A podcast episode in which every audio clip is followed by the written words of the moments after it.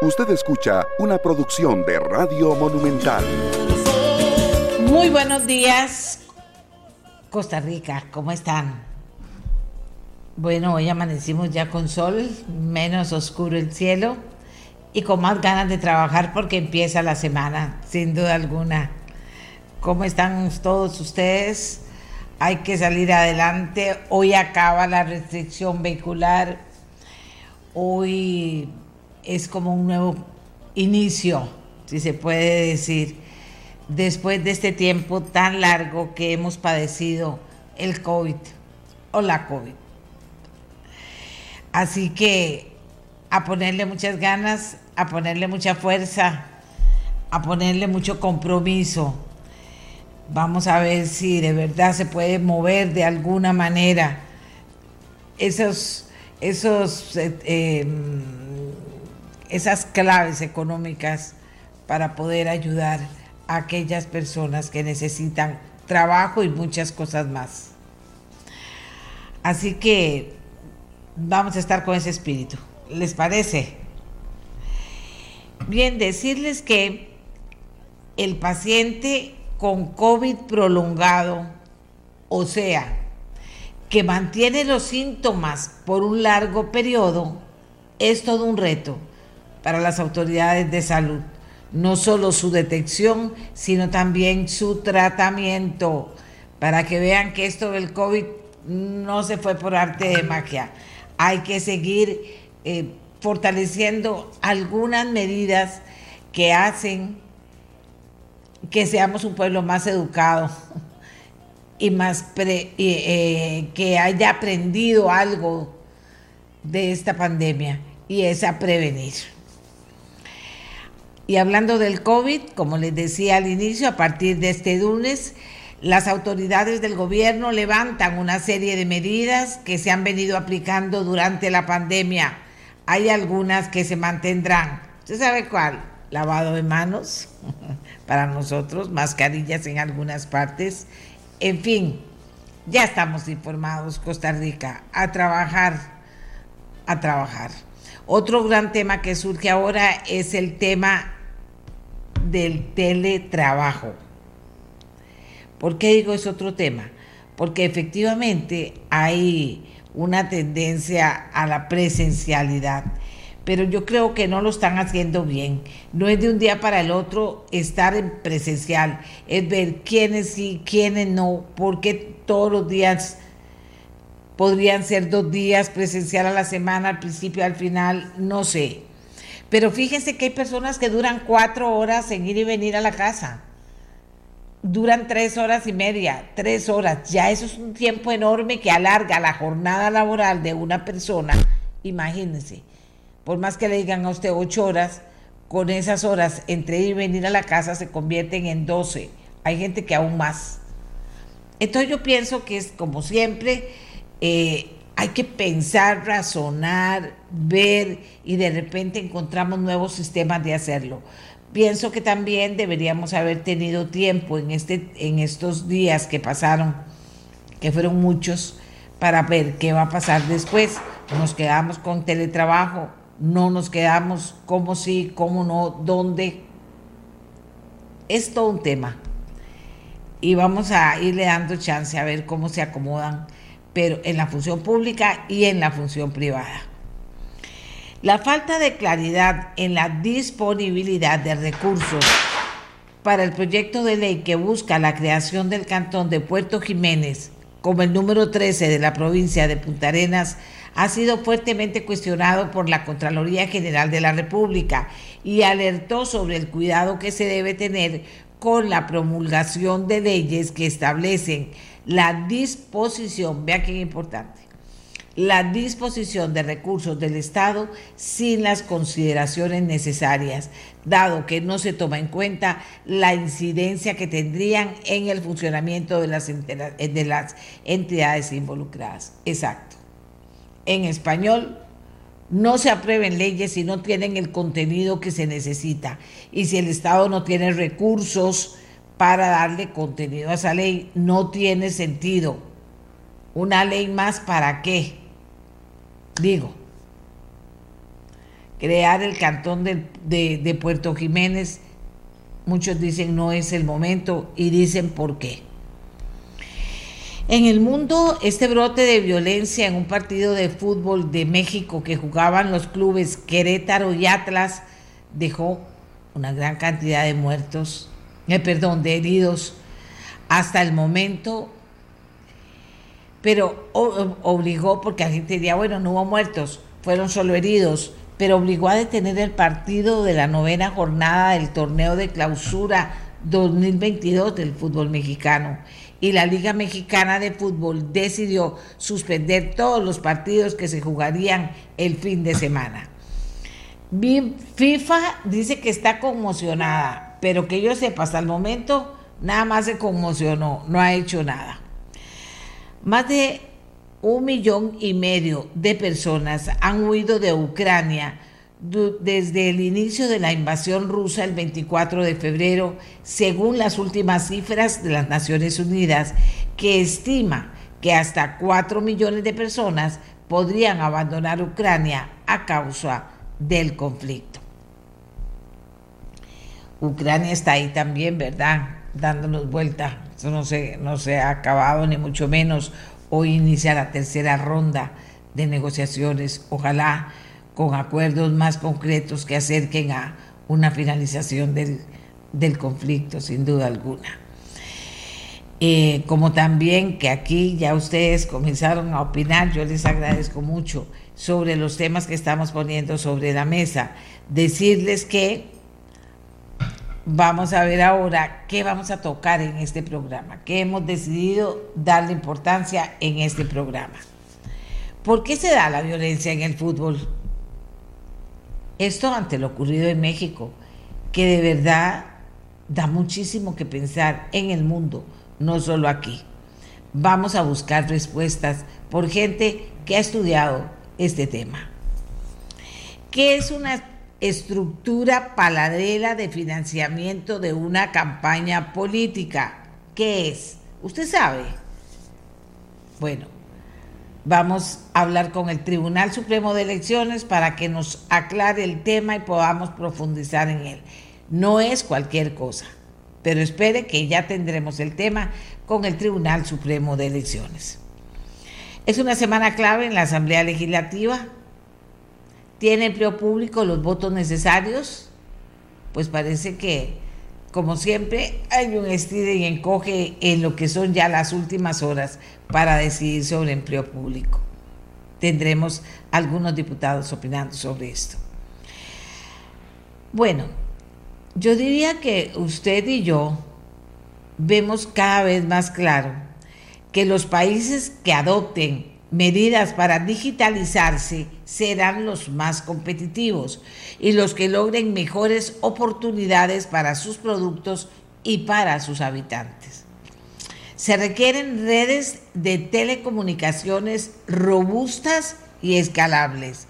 Y según los expertos, la única tecnología que lo ofrece es la de la quinta generación. ¿De qué estamos hablando? Redes más robustas y escalables, quinta generación. ¿Qué está haciendo Costa Rica en ese sentido? Vamos a aprender, pero también vamos a valorar una decisión que toma el gobierno de la República, es decir, el ministro, el ministro de, Telecomunicaciones, pero con el presidente de la República, que se considera es una decisión totalmente equivocada en este camino que tenemos de poder adoptar medidas importantes para avanzar en el proceso de digitalización y convertirnos, por tanto, más competitivos y aprovechar mejor las oportunidades. Ese es un tema que vamos a tocar hoy en la mañana aquí en el programa. Y también familiares de personas que padecen hemofilia urgen a la Caja Costarricense del Seguro Social por medicamentos de nueva generación. Eso es todo un tema usted diría, bueno, medicamentos de última generación, qué importante, lo más nuevo que ha hecho la industria, pero son carísimos, carísimos, carísimos, carísimos. ¿qué les voy a decir? Pueden quebrar la caja costarricense del Seguro Social. Por eso es que yo siempre digo, este negocio de los medicamentos, señores, nunca se van a, se van a buscar eh, o nunca vamos a acabar con un montón de enfermedades que están ahí dando vueltas. Cada vez estará más caro, cada vez se meterá menos gente. Pareciera que esto es decir, hay medicamentos de última generación que podrían y pueden afectar muy positivamente la vida de muchas personas en situaciones muy serias de salud. Si son aquí en Costa Rica, imagínense en el resto del mundo que no tienen a la caja, aquí en Costa Rica son y pueden llegar a quebrar la institución. Pero hay que analizar el tema, hay que verlo y inclusive hay recursos planteados ante la sala cuarta que luego de pasar por el filtro de un grupo importante de médicos que resuelve si el caso que se plantea ante la sala cuarta es tan urgente, pues entonces tienen que darle ese medicamento. Y ahí viene toda una, una situación difícil para la institución, sin duda alguna. Pero hoy también vamos a aprovechar y vamos a hablar sobre ese tema. Primero vamos a comenzar con el tema de la Asamblea Legislativa. Hoy está empleo público. ¿Qué tan importante es? ¿Qué no es? ¿Qué no lo es? Eh, ¿Qué va a pasar? ¿Por qué es importante que pase? Y otra cosa también, ¿qué está pasando en la Asamblea Legislativa a partir de hoy, además de empleo público? ¿De acuerdo? Hagamos la pausa, Costa Rica. Hagamos la pausa y de verdad eh, entramos en materia. ¿Les parece? Gracias por estar con nosotros. Ya regresamos.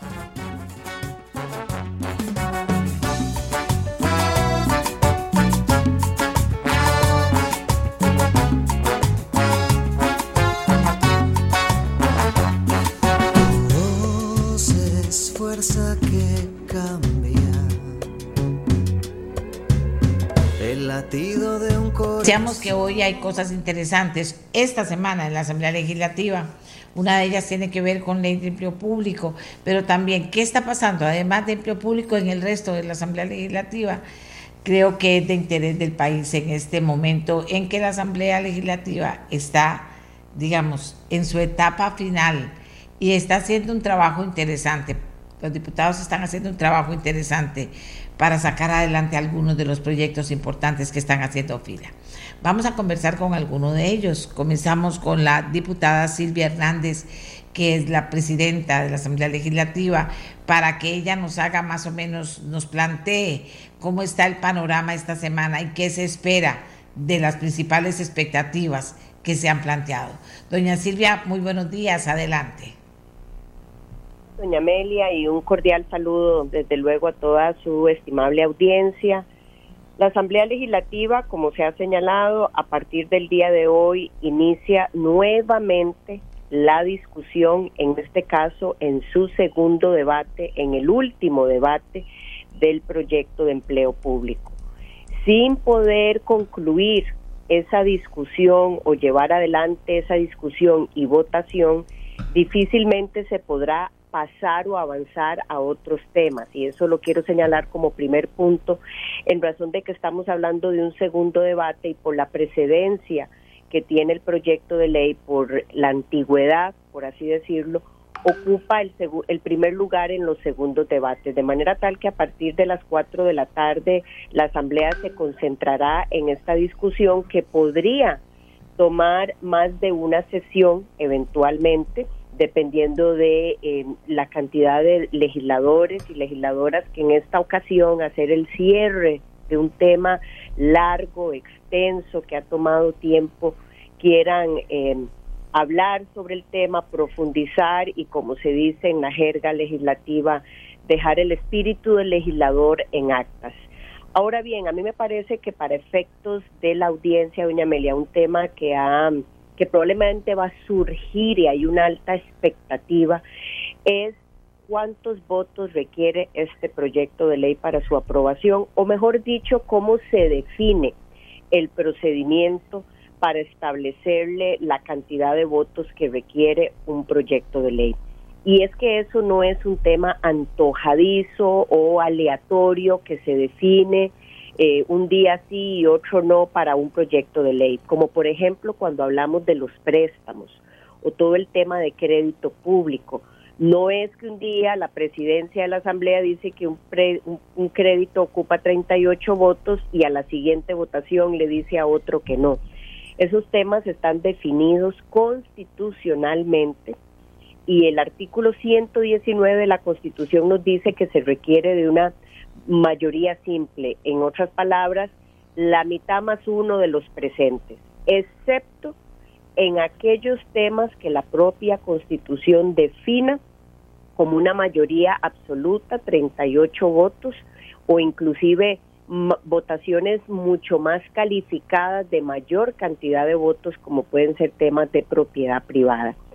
Y si no lo establece la Constitución, puede ser que leyes especiales también definan el tema de la votación. ¿Qué sucede en concreto con empleo público? Teniendo esto presente y en el marco de lo que dice la Constitución política, en el caso concreto, ahí van a presentarse al menos tres elementos que le digo de forma rápida. Lo primero es que el, el mismo otro artículo de la Constitución, el 167, define que cuando tiene que ver con temas de la Corte, del Poder Judicial, si se tiene que apartar del criterio que haya definido la Corte, en este caso en materia de empleo público, por ejemplo, cuando se le consultó a la Corte, ellos señalaron que este proyecto toca organización y funcionamiento. Esa fue una de las consultas que se le hizo ahora a la sala constitucional para definir a ciencia cierta si con los cambios que ya se habían hecho, aún en el tema de división de poderes y autonomías, persistía esa posible definición de organización y funcionamiento del Poder Judicial. Como la Sala Constitucional consideró que no fue evacuable esa consulta, lo que hoy tenemos es el criterio que predomina de una consulta obligatoria que para este tema se le tenía que hacer a la Corte Suprema de Justicia, en donde ellos señalaron que sí toca organización y funcionamiento. De acuerdo con ese artículo 167 de la Constitución, si eso sigue vigente, el proyecto requiere de 38 votos. En segundo término, la sala en su segunda consulta, en esta que recibimos, consulta constitucional que hicieron los legisladores y la propia Corte, también se refirió a un artículo de la Constitución Política que tiene que ver con manejo de, de, bases de datos o temas de datos sensibles, como, como sucedió, por ejemplo, en el manejo de información, que ellos consideran que Mideplan puede tener una interconectividad con sistemas de otras instituciones a la hora de trasladar información en materia de empleo público para tener ese repositorio de datos que se requiere. Eh, y ahí señala que para ante la eventualidad de manejo de datos que podrían ser sensibles, se requiere también de una votación de 38 votos. Y finalmente yo diría que por un tema de absoluta conveniencia, cuando un tema, como último punto, doña Amelia, cuando un proyecto ha tenido una enorme discusión y muchas veces fragmentación, me parece que eh, es valioso, es sumamente importante hacer un esfuerzo por blindar, ya que el proceso no concluye con una votación en segundo debate, Sabemos que en el control legislativo y en el control constitucional pueden venir acciones de inconstitucionalidad a futuro en donde no puede ser posible que se tome un gran tiempo, muchas veces fragmentación en la población por discusiones y que simple y sencillamente un proyecto no se sostenga ni un año. Puede ser que en la práctica hayan temas que cambiar, pero serían directamente puntuales y no todo el proyecto. Así que a modo de resumen, me parece que con estos elementos y otros que se pueden esbozar, que la propia constitución señala que no son antojadizos de la Asamblea, el Poder Ejecutivo debe hacer un enorme esfuerzo para concretar 38 votos que le permitan a este proyecto blindarse por las razones esbozadas, explicadas y otras que puedan surgir para que el proyecto realmente se lleve adelante. En su última votación este proyecto tuvo 36 votos, incluyendo a la legisladora doña María Inés Solís, quien como sabemos ya no se encuentra en la Asamblea Legislativa, fue sustituida por otro diputado y habrá que ver la voluntad de ese legislador. Y a ese proyecto hay que sumarle dos votos de diputados que no estuvieron presentes en la fracción del Partido Liberación Nacional y han manifestado su anuencia, por lo que uno creería que em, el esfuerzo por concretar estos 38 votos está muy cercano a que sea realidad y, e insisto en el llamado de que el Poder Ejecutivo no suelte la toalla en el último momento después de enviar este proyecto, esta iniciativa a la Asamblea Legislativa, más allá de lo que podamos creer a título personal de la importancia que tiene, que se haga el esfuerzo para concretar esos 38 votos.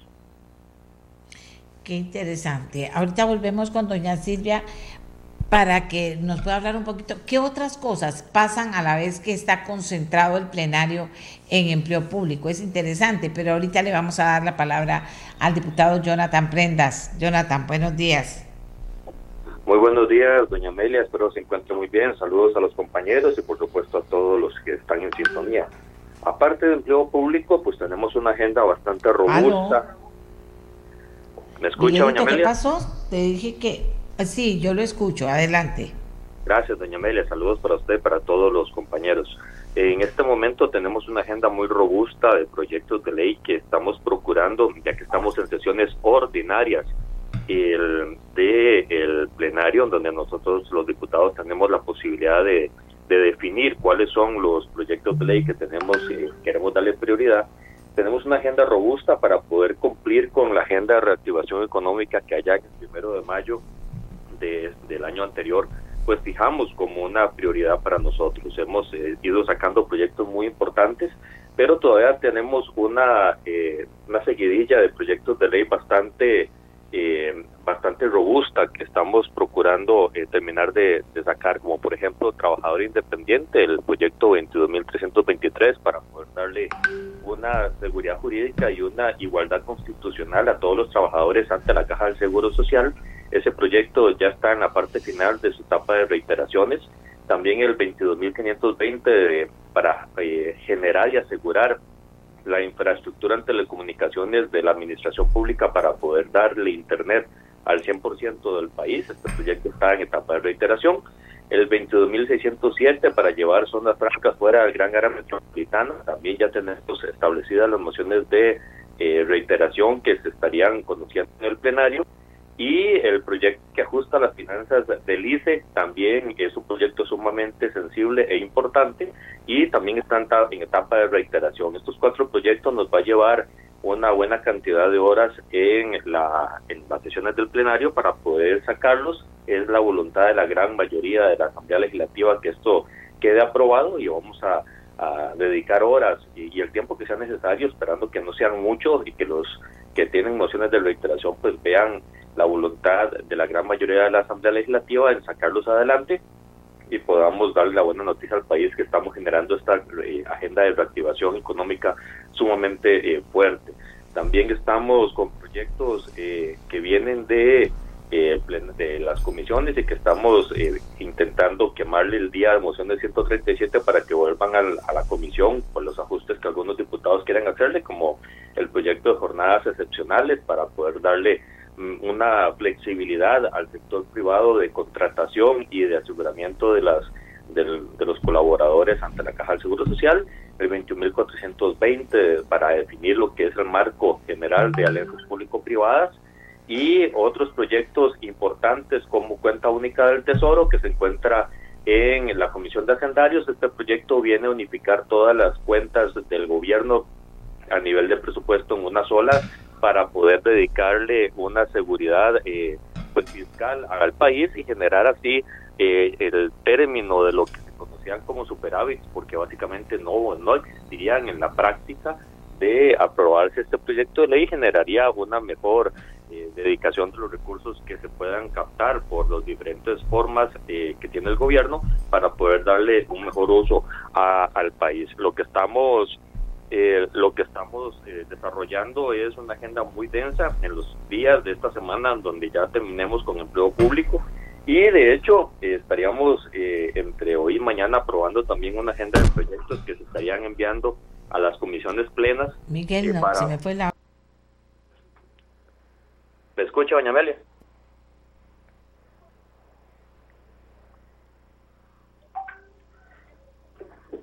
Aló. Bueno, lo que estábamos terminando de corroborar es que el, a nivel de las comisiones plenas tenemos un paquete de proyectos de ley que vamos a establecer como prioridad en las comisiones plenas para poder desarrollar el, eh, una lista de proyectos que no va a tener necesariamente una priorización en el plenario, pero que si todos los diputados tenemos la voluntad de seguir el de seguir eh, conociendo y aprobando, que son proyectos de tal vez menor impacto, pero que sí van a generar ese, esa importancia ante la ciudadanía en diferentes temas de, interés de todos los diputados. Esa es la agenda complementaria que se va a estar desarrollando, doña Amelia, al tema amplio público, esperando que nos dé el tiempo en las seis semanas que faltan por eh, del ejercicio de nuestras funciones, de terminarla de conocer y de cumplir con la agenda de reactivación económica que definimos el primero de mayo anterior, que vamos muy adelantados, que hemos ido cumpliendo y que la oposición ha tenido una firme convicción de lograrla antes de, irnos el 30 de abril. Eh, eh, nada más una cosita que me están preguntando aquí, mociones de reiteración o etapa de reiteración, ¿qué significa y, y cómo estamos con los tiempos en relación a lo que significa esa etapa? Las mociones de reiteración son las mociones que cada diputado presentó en etapa 137, es decir, los, eh, cuando el proyecto se dictamina con la comisión, llega al plenario legislativo, ahí los 57 entramos al estudio de las de, los, de las de la fracción de las eh, de los expedientes de los proyectos de ley y cualquiera puede ponerle mociones y se devolvería a la comisión dictaminadora. Ese tiempo son dos, dos momentos en los que se puede hacer ese tipo de mociones. Las mociones que son rechazadas en la comisión pueden ser vueltas a presentar por el proponente en, el plenario legislativo y se conocerían en el plenario. Estas son las mociones que se conocen como de reiteración. El, los proponentes, en este caso la mayoría, por lo menos todas las de trabajador independiente, infraestructura en telecomunicaciones, eh, la mayoría de fuera del GAM de ajustes de finanzas del ICE son presentadas por el compañero Villalta y esperaríamos que pues eh, podamos encontrar algún punto de encuentro para que él las pueda quitar y poder aprobar el, los proyectos de ley que todos, la inmensa mayoría estamos de acuerdo en que se apruebe y podamos seguir adelante con, con ese con esos expedientes. Cada moción de reiteración da cinco minutos al proponente para poder explicar el razonamiento se votaría, si se aprueba la moción, entonces entramos en una nueva votación para ya aprobarla por el fondo. Si se, si se vota negativo, pues pasaríamos a la siguiente moción y así iríamos pues quemando el tiempo en cada uno de los expedientes con estas mociones de reiteración que como le digo, en la gran mayoría de los casos el, es del compañero Villalta las mociones presentadas. Vamos a ver qué dice don Pablo Heriberto Barca. Muy buenos días. Buenos días, doña Amelia. Gusto saludarla a usted y a los costarricenses, a los compañeros. Eh, esta semana, eh, bueno, hace un buen resumen, Jonathan, el tema de empleo público estará, eh, por lo menos diría yo que en los dos días del plenario, pero yo quisiera concentrarme en el tema de Cochinilla. esta semana estábamos ya, para el jueves, discutir el informe final de la comisión. Eso implicaría que toda la sesión tendría la discusión de las conclusiones y cómo eh, estaría pensándose. Yo creo que hay un esfuerzo importante de hacer un único informe, eh, sería un informe unánime que le daría una gran solidez al resultado de la investigación y que permitiría también respaldar, eh, diría, mandar un mensaje al, país de que se logró un trabajo bien eh, robusto en cuanto a conclusiones de cambios necesarios en que puedan evitar que se repitan ese tipo de actuaciones o de descuidos o de negligencia o diría de digamos de alevosía en el tema de el manejo presupuestario, en el tema del manejo de priorización de obras y en el tema de los conceptos que se utilizan de contratos por demanda y, etcétera. De manera que es, este jueves estaríamos en esa discusión.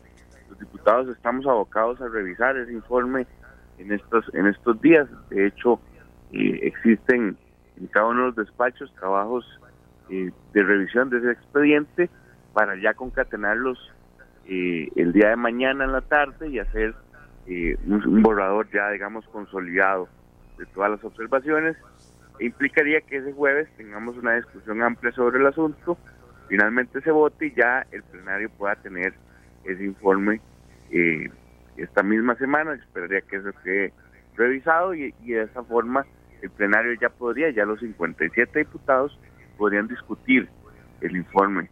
Eso nos, nos limpia la cancha con respecto al tema de Diamante, que también esta presidencia, el este servidor que, que tiene la presidencia de esa comisión, va a hacer una reestructuración de las audiencias que están pendientes, de manera que podamos salir eh, con un em, con las conclusiones de audiencias y con digamos con el trabajo de carpintería terminado antes de irnos a Semana Santa y que cuando volvamos de Semana Santa ya podamos también dedicarnos eh, a discutir el informe y enviar el, plenario al plenario legislativo el informe yo creo que ese no nos va a dar tiempo de votarlo.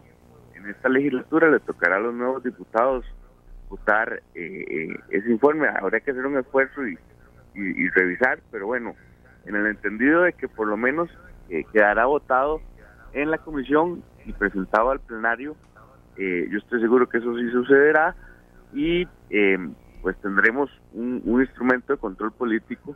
Yo quiero decir, doña Mela, que ha sido, digamos, muy satisfactorio para mí que estas comisiones no se hayan convertido en un, en un circo, sino que hayan contribuido eh, y que hayan competido con el, con el proceso judicial, que más bien es complementario al proceso judicial y le ha permitido a, los diferentes órganos tener un, proceso de retroalimentación, de revisión, de aporte a, los procesos administrativos y eso me parece pues sustantivo en términos de que esos informes pues serán eh, eh, yo diría que hasta pieza clave en, el proceso judicial. Doña Silvia, vamos a ver, de cierre, porque ellos van para una reunión muy importante esta mañana. Doña Silvia, ¿qué le preocupa a usted? Hay mucha cosa importante y también hay tal vez alguna incertidumbre que pasará con el empleo público, pero ¿qué es lo que más le preocupa a usted en este momento? Bueno, doña Amelia, estamos a siete semanas de concluir una labor constitucional de cuatro años, siete semanas. Y me parece que en el resumen que se hizo por parte de los diputados, tanto don Pablo como don Jonathan, lo que le mapea o le visualiza a la ciudadanía es que a pesar de que el plenario puede estar discutiendo algunos temas gruesos, como es ahora empleo público, hasta una votación final, tomándose el tiempo que eso requiera, las comisiones continúan avanzando y hay una priorización de proyectos que la Asamblea en su mayoría está convencida de sacar adelante, poniendo algunos ejemplos, el tema de fortalecer los territorios fuera de la GAM para atraer mayores oportunidades de empleo, hidrógeno verde, en fin, no, no pretendo repetir lo que ha dicho el legislador Prendas, pero que le dice de alguna forma a la ciudadanía que en medio de todo esto hay que priorizar. Y en ese ejercicio de priorización a mí me preocupa muchísimo que tenemos temas que están eh, sobre, digamos, de enorme importancia en la labor legislativa. Por ejemplo, elección de magistrados. Hay un reemplazo de una sala constitucional, de la, de la, de la salida que dejó la señora magistrada, doña Nancy Hernández, que le corresponde a la Asamblea Legislativa tomar una decisión de esa nueva designación que para nada es un tema menor. Estamos hablando de la sala constitucional. Hay informes de comisiones, como lo dijo el diputado Pablo Heriberto Abarca, que le han tenido, digamos, la atención a la ciudadanía en temas de corrupción que no pueden quedar sin atenderse. Y en el medio de todo esto, una, llamémosle, competencia sana o natural por intentar aprobar proyectos en el último sprint, en la última carrera de siete semanas que queda. Y ahí hay que priorizar, hay que hacer un esfuerzo genuino por priorizar, pero además cuidar que muchos de los proyectos que eventualmente nunca caminaron a lo largo de los cuatro años, eh, por alguna razón eh, se muevan en estos últimos días y se cometan errores. Entonces, hay muchísimo todavía de la labor legislativa, doña Amelia, que no desaparece, que sigue siendo absolutamente estratégica, pero sobre todo una dinámica propia de las fracciones que yo celebro, que no ha interrumpido esta dinámica legislativa en ningún momento no se ha frenado la labor, no ha existido ese obstruccionismo en el plenario que le permite a la Asamblea hoy seguir concretando proyectos de ley. Bueno, eh, no son pequeñas las preocupaciones. ¿Cuál es la de Jonathan Prendas? Doña Amelia, son varias las preocupaciones de parte de nosotros. Es el tiempo, el tiempo porque tenemos una agenda densa que cumplir. Eh, hay objeciones de unos compañeros muy puntuales que están pues deteniendo el ritmo en el cual podríamos ir avanzando, pero que pues, pues uno entiende también que es parte del derecho constitucional que se le da a cada legislador que haga esos frenos de acuerdo a sus voluntades. Pero sí queremos ir avanzando pues lo suficientemente rápido para ir alcanzando el ritmo porque paralelo a estos proyectos eh, hay otros eh, temas que, abarcar como los informes y los nombramientos de magistrados que por, por supuesto no podemos dejar de lado porque son sumamente importantes de parte de nosotros y manteniéndonos lo más posible al margen de la discusión de la segunda ronda para, eh, para poder tener claridad al interno de la Asamblea de lo que necesita el país en este momento, pues hemos ido avanzando en función de esta agenda ya programada desde hace casi 10 meses y es sobre eso que hemos estado trabajando. Pero la preocupación máxima es el tiempo que esperemos nos dé porque las sesiones extraordinarias han sido básicamente una pérdida eh, de tiempo a nivel de Asamblea Legislativa porque las priorizaciones del Ejecutivo nunca fueron las de la, las del país y, por supuesto nos, nos generó atrasos importantes. Muchas gracias a Jonathan Prenda. Don Pablo Heriberto, también sus preocupaciones. Le voy a decir la preocupación de alguien que de, los muchos mensajes voy a escoger uno. Dice, las audiencias respecto al caso Cochinilla que implicaban a la Junta Directiva del CONAVI, me parece que fue impresentable. Vi una sesión donde cuestionaban a la Junta y su presidente y otros, y se les citó para la siguiente semana. Al día siguiente renunció el presidente de esa Junta Directiva, y así, sin más, se libró de seguir rindiendo cuentas. Le digo esto como un aporte que nos están haciendo las personas que le están poniendo atención al programa de hoy. Sí, efectivamente, doña Mela, incluso los ingenieros que, es decir, a, hoy ningún ingeniero que haya estado involucrado en las, obras cuestionadas ha tenido ningún proceso disciplinario. Y eso, eh, pues vendrá en el informe, es una de las conclusiones, que hay un claroscuro jurídico en el que se pueden evitar todo tipo de sanciones en términos de obra pública y de las puertas giratorias que existen entre eh, la empresa privada y el sector público sobre puestos estratégicos también. Eso me parece que es un tema eh, de suma importancia que, claramente tendrá mención en el informe y tendrá también recomendaciones que pasan desde la misma opacidad que existe en la Junta Directiva del Colegio de Ingenieros y Arquitectos. Entonces, ¿para qué atrasar tanto una revisión de planos y asumir responsabilidad de los profesionales que al final existe un problema en una obra y, no pasa nada. ¿No le parece que eso es, es, es, realmente preocupante? Pero bueno, es parte de lo que tenemos que discutir y armar. A mí lo que me queda es un poco, en términos generales, doña Amelia, es ojalá que las fracciones tengamos la sabiduría de hacer una priorización adecuada de estas de esta recta final. Habrá proyectos que tendremos que soltar, hay proyectos que sí deberemos dedicarle eh, su tiempo en el plenario e incluso pensar en sesiones extraordinarias para sacar eh, proyectos de vital importancia. Y en ese entendido pues creo que el reto es eso, precisamente que las fracciones puedan eh, encontrar espacios eh, y voluntades para que tengamos una agenda estratégica, una agenda que es de no necesariamente de unanimidad, pero sí le permitiría al país este tener herramientas. Está pendiente el tema, por ejemplo, de la morosidad en la caja, que esta semana lo revisa la Comisión de Consultas de Constitucionalidad y que podría encontrar un texto que se sostenga constitucionalmente y que le permita al país tener un avance en, el combate a la informalidad, pero sobre todo un respiro para que la gente tenga opciones reales de formalizarse y de eh, estar con la seguridad social eh, como, como el derecho que corresponde, no como una aspiración o no como una... La gente raja con la caja, pero de eh, no está en la caja. Hay un porcentaje importantísimo que no está en la caja y que no tiene acceso a esos servicios. De manera que en ese aspecto hay que hacer esos equilibrios y, y, bueno, esperaría que ese proyecto también logre caminar. Pero en general, el reto más importante es que podamos hacer ese, ese, ese equilibrio y que además tengamos esa priorización que le permita avanzar a Costa Rica. Bueno, muchísimas gracias a los tres diputados. No es cualquier semana legislativa. Ojalá que cuenten con el aporte y soporte de todos eh, los diputados de la Asamblea que se vuelven importantes en estos momentos importantes. Agradecemos a doña Silvia, a don Jonathan y a don Pablo Heriberto. Hacemos la pausa y cuando regresemos un tema que estoy seguro le va a interesar a usted, porque se ha estado mucho hablando de eso y uno cuando lee, lee a la gente opinando dice, no saben qué exactamente de qué estamos hablando. Entonces le agradezco al Tribunal Supremo de Elecciones que nos ha mencionado, nos ha... Eh, puesto a la disposición a un letrado, a un vocero del tribunal, para que nos diga qué es una estructura paralela de financiamiento. ¿Qué es? ¿Usted sabe?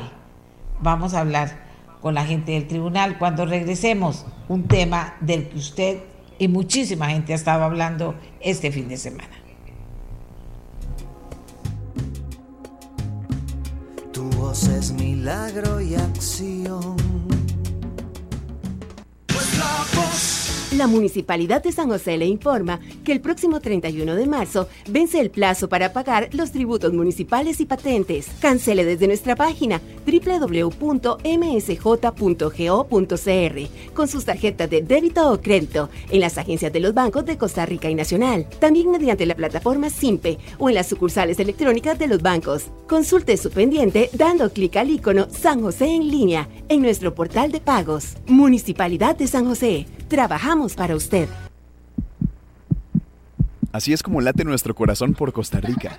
Y ese amor llega hasta nuestra niñez, porque en casi dos décadas hemos formado a miles de niños y niñas en programas de educación vial y protección al ambiente. Para garantizarnos un futuro más sano, seguro y de la mano con el medio ambiente. RITEVE, comprometidos con su vida y la del planeta. La industria bananera ha reforestado 12.500 hectáreas de bosque y recicla el 100% del plástico que utiliza. El banano de Costa Rica es reconocido como el mejor del mundo porque se produce en armonía con el ambiente y con los trabajadores. Corbana, 50 años de la mano con el productor bananero.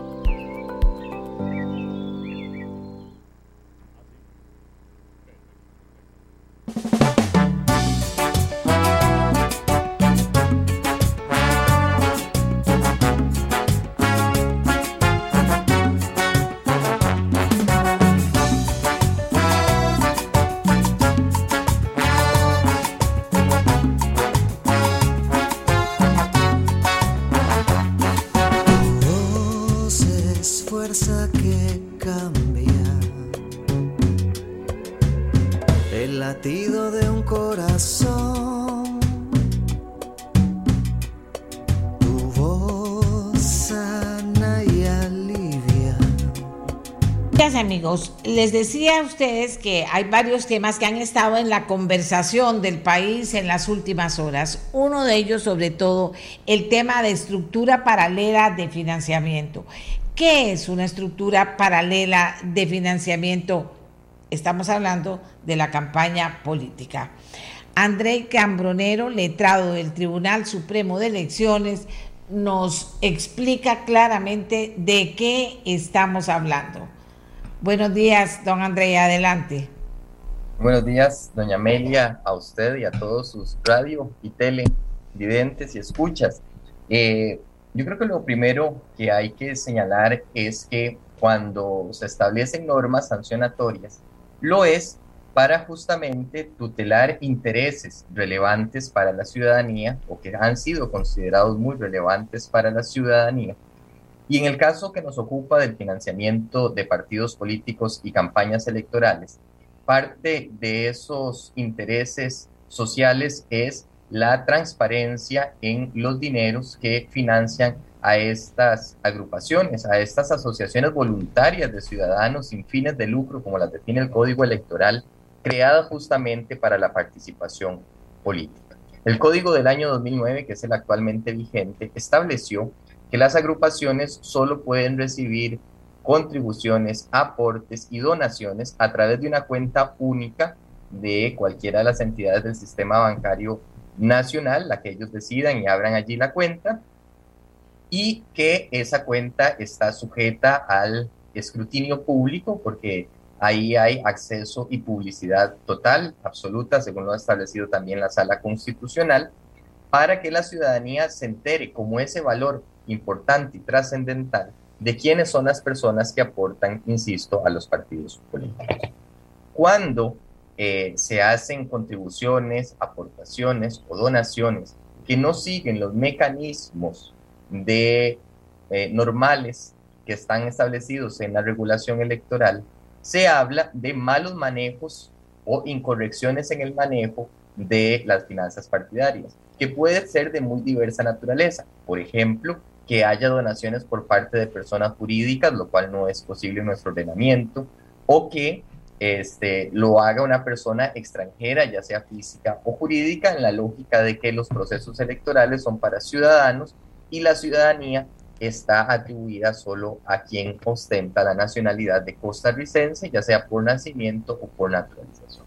Otra de las formas en las cuales se da, y es el tema que nos, que nos convoca hoy para, como usted nos lo solicitó, explicarle a la ciudadanía, es cuando hay una estructura, o sea, un andamiaje organizado, donde hay una distribución de funciones, en la cual se captan o administran recursos para fines político-electorales que no es la vía tradicional o idónea que es esta cuenta única. Entonces, si nosotros tenemos diversos componentes, personas trabajando de manera coligada para gestionar dineros partidarios que no son los cauces normales, estaríamos hablando términos generales de una estructura paralela. Vamos a ver, ¿y qué pasa? Igual como, como le señalaba, eh, como estas normas lo que buscan es proteger eh, intereses relevantes para la ciudadanía, cualquier incumplimiento trae consigo sanciones, que es la forma a través de la cual se busca disuadir la comisión de la conducta, ¿verdad? O sea, que la persona o las personas no cometan estas conductas porque hay una sanción que les puede ser impuesta, digamos, eso sería un, fin un poco más preventivo de la sanción, y uno más ya este, correctivo sería cuando, eh, pese a todo eso y a la importancia que tienen este tipo de dinámicas en nuestra sociedad, hay personas que no las cumplen. Y en el caso de la legislación costarricense en materia de financiamiento de partidos políticos, tenemos eh, ese régimen sancionatorio, sancionatorio bifurcado o partido en dos. Por un lado están multas que son impuestas por la propia autoridad electoral, o sea, un monto de dinero. ¿Cuál monto? Bueno, puede ser de 2 a 10 salarios base o el doble del monto que se recibió eh, contrario a las reglas que han sido fijadas. Eso va a depender de en dónde encuadra la conducta que eventualmente se llegue a juzgar. Y por otro lado, tenemos el régimen más bien de delitos electorales que aunque estén en el código electoral y tengan que ver con la materia electoral, lo cierto es que la ley ha atribuido su investigación, conocimiento y juzgamiento al Poder Judicial. O sea, el Ministerio Público es el órgano encargado de hacer eh, las pesquisas previas necesarias, hacer la petición al juez penal correspondiente y el juez penal resolver sobre esas peticiones y eventualmente sancionar la conducta si fuese del caso. Allí, en el área de los delitos, podemos encontrar penas que van de 2 a 4 años o de 2 a 6 años, según, de nuevo, donde encuadre la conducta que no se corresponde con ese régimen de administración de fondos partidarios que está establecido en nuestra legislación como una garantía de transparencia y publicidad como una de las formas eh, de dar pureza al sufragio. Aquí dice doña Amelia, pregúntele al letrado del tribunal en dónde terminan las sanciones o investigaciones por estructura paralela. Recuerdo una con un partido hace cuatro años que tal vez por ignorancia mía o desconocimiento, no sé en qué paro es la investigación del tribunal y si aún continúa. Importante que el partido involucrado participó en estas elecciones, aunque no fue a la segunda ronda. Bueno, eh, en el caso de la palabra, si nosotros ponemos en el código electoral la palabra eh, estructura paralela, nos va a aparecer en dos o tres lugares. Una primera eh, aparición se va a dar donde dice está prohibida la administración de fondos partidarios a través de estructuras paralelas distintas a las establecidas en este código. Y la otra parte donde encontramos la palabra es justamente cuando se habla de todo el catálogo de delitos electorales. Como son delitos electorales, entonces, según lo referí hace un momento, corresponde al Poder Judicial su tramitación y resolución. Han habido casos en los cuales la ciudadanía, al entender que hay materia electoral, pone los hechos en conocimiento del tribunal el tribunal entendiendo esa costumbre ciudadana hace una investigación preliminar en la cual se buscan los elementos necesarios para armar, si fuese del caso, un cuadro de hechos, una relación de hechos, y esa relación de hechos es enviada con la prueba que se pudo haber recopilado al Ministerio Público, nos ponemos a las órdenes del Ministerio Público, pero es el ente fiscal el que le corresponde llevar adelante imponer la eventual sanción y este, las consecuencias de ejecución de sentencias si es que hay sentencia condenatoria. Eso no lo lleva a cabo la autoridad electoral, sino, insisto, el Poder Judicial. Bien, aquí me están preguntando como 25 personas, ¿pasa algo o no pasa nada entonces cuando se cumple este eh, lo que plantea la ley? Bueno, en el caso este, del tribunal, pasa dos cosas. Si fuese el caso de ser eh, este, faltas electorales, eh, lo que corresponde a la imposición de la sanción, y ya lo hemos hecho a poco más de este, 10 años del código, casi 15, el código electoral, que fue cuando se genera esta atribución de, de imponer multas de manera directa, incluso algunas han ido a cobro judicial, y en el caso de los delitos, insisto, eso pasa al Ministerio Público y allí pues habrá de determinar por parte de las autoridades penales la imposición de pena privativa de libertad, que es la que está contemplada en el Código Electoral, pero ya de ese proceso el tribunal ni siquiera es parte, sino que sus funcionarios, los que en algún momento participaron, por ejemplo, en la revisión de la documentación financiera, etcétera, son llamados incluso como testigos, no como parte. Bien, pero eso no incapacita a nadie de seguir adelante en el proceso electoral. No, en el caso de las, de las multas, como le digo, la única consecuencia es el pago de una, de una suma de dinero, porque así lo establece el código, y en el caso de los delitos, los jueces penales podrían inhabilitar para el ejercicio de cargos públicos como una pena accesoria a la pena privativa de libertad, que también es lo que está previsto en la legislación. Pero mientras se encuentra en trámite el asunto, no hay ninguna norma que impida que se siga adelante con la postulación de eventuales investigados o investigadas en este tipo de acciones. Cuando las autoridades electorales, señor Cambronero, toman la decisión en este país de plantear el tema, de elevarlo a legislación, eh, ¿es porque es importante o porque no es importante? ¿Es de mero trámite?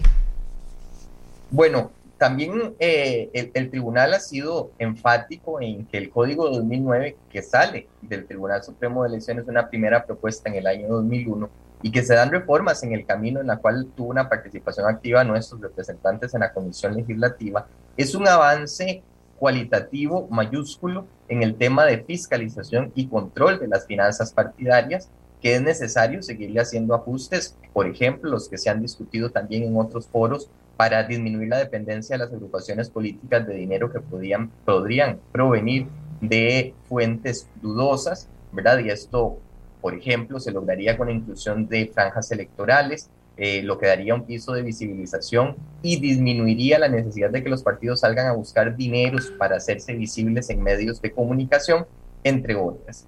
Pero ya el diseño de la política criminal, que es el término eh, quizás la leguleyada o el término jurídico que se utiliza para la decisión de la Asamblea Legislativa de qué acciones convierte en delito o qué faltas, es algo que corresponde a las señoras y señores legisladores, que es quienes son los que finalmente aprueban la legislación electoral. El tribunal la aplica, pero la elabora la Asamblea Legislativa. Y es obvio que cuando se establece una conducta como delito, es porque se supone que se ha cometido alguna incorrección de una magnitud grande que afecta los intereses de más alto nivel de la ciudadanía, porque la consecuencia es la pena privativa de libertad, que en nuestro Estado democrático de derecho es la pena más grave que existe. Le voy a, leer por lo menos unas cinco o seis de las preguntas que me están eh, participando las personas que nos escuchan. Por favor, consulte cuándo y cuántos partidos políticos eh, les han sido canceladas sus credenciales y si no la hay, ¿por qué no? Pese a posibles delitos, dice. Eh, hasta el narcotráfico puede financiar candidatos y hasta pagar las multas, dice otra persona. ¿Alguien ha sido sancionado por eso? Dice otra persona. O sea, dice otra persona, que podemos tener un presidente en Costa Rica que quede electo a sabiendas que está cometiendo un delito por lo lerdo en que actúa el sistema. Eh, entonces, por estructura paralela, nunca nadie ha ido a la cárcel. Eh, doña Amelia, entonces, de acuerdo a lo que dice el letrado, es que un partido puede cometer actos iguales igual, e igual llegar a la presidencia. Aquí y tengo más, pero dejémoslo ahí, como cierre, don André, que, que no se pueda referir a la inquietud que plantean los, las personas que están participando en el programa. Perfecto, sí, yo creo que el, el, el tema recurrente en, las preguntas que, que usted me ha leído, doña Amelia, es sobre la afectación que podría tener el registro de un partido político a partir de que algunos de sus personeros o representantes son sancionados por la autoridad penal. Eh, en este caso, importa decir que la sala constitucional, en una sentencia que se pronunció sobre las causales para desinscribir un partido político, dijo que estas causales deben ser lo más restringidas posibles porque el partido es algo más que ciertas personas o ciertos personeros. Es un grupo de ciudadanos y ciudadanas que se unen para llevar adelante un proyecto político ideológico concreto. Así estableció que entonces solo las causales de ley son las que se pueden aplicar. Y en el caso de la legislación costarricense, no hay ninguna causal de ley que diga que se puede desinscribir una agrupación política porque alguno de sus representantes o sus dirigentes ha sido sancionado en la sede penal. En la lógica de la sentencia constitucional en la que ese partido no es solo esa persona, sino es un grupo de personas. Por eso han existido partidos políticos en los cuales ha sido hecho público y notorio, ha sido comunicado por medios de comunicación cuyos representantes o personeros han sido condenados en la sede penal, incluso a penas privativas de libertad, pero no se desinscribe el partido porque hay una separación entre lo que sería el partido y lo que sería este, las personas eventualmente sancionadas. Eh, y las otras eh, dos, digamos, grupos de, preguntas en las cuales entiendo está la inquietud de la ciudadanía, es que sí los procesos deben cumplir con un debido proceso, porque así lo establece la legislación, el tiempo que se dura tramitándolo, ya sea en la sede electoral cuando la imposición es eh, de la sanción es una multa o en la sede de la jurisdicción penal cuando la, la sanción por imponer la pena privativa de libertad va a depender de una multiplicidad de factores. Por ejemplo, la cantidad de prueba, cómo se va a acceder a esa prueba. Recordemos que hay prueba que no se puede nada más llegar a pedir, sino que requiere de autorizaciones para ser accedida, como cuando eh, vemos en, radio y en televisión que se le pide a los jueces eh, autorización para llevar a cabo por parte del Ministerio Público un allanamiento o una intervención telefónica cuánta prueba se tenga, cómo se va a analizar y lo necesario para armar una teoría del caso. Eso hace que los tiempos sean variables y que haya que respetar un debido proceso, porque si no lo hacemos, caeríamos en la posibilidad o el riesgo de que un caso que en un grado presuntivo tenga este, la posibilidad de que efectivamente se cometió una incorrección, se, digámoslo coloquialmente, se venga abajo por no respetar ciertas etapas que están previstas en la legislación y que son garantías ciudadanas en un Estado democrático de derecho. Entonces, eh, básicamente creo esa sería, ah, y finalmente, que, que, creo me dejaban el tintero en relación con estas preguntas, eh, el tipo de sanción, o sea, qué sanción se le impone, no la decide, eh, o qué tipo es, no la decide, como le decía yo, ni el Tribunal Supremo de Elecciones, ni tampoco las autoridades del Poder Judicial, sino están predefinidas en las normas y las normas las produce la Asamblea Legislativa. La Asamblea Legislativa la que dice, esta conducta se va a sancionar con multa, esta otra conducta se va a sancionar con prisión. Lo único que hacen los operadores es decir, de qué rango de esa sanción se va a imponer al caso concreto de acuerdo con características que tenga como gravedad, impacto, magnitud del daño, monto de dinero, etc. Y, lo dejo con una inquietud final. Siguen las preguntas en ese sentido que dicha que a la gente le interesa el tema.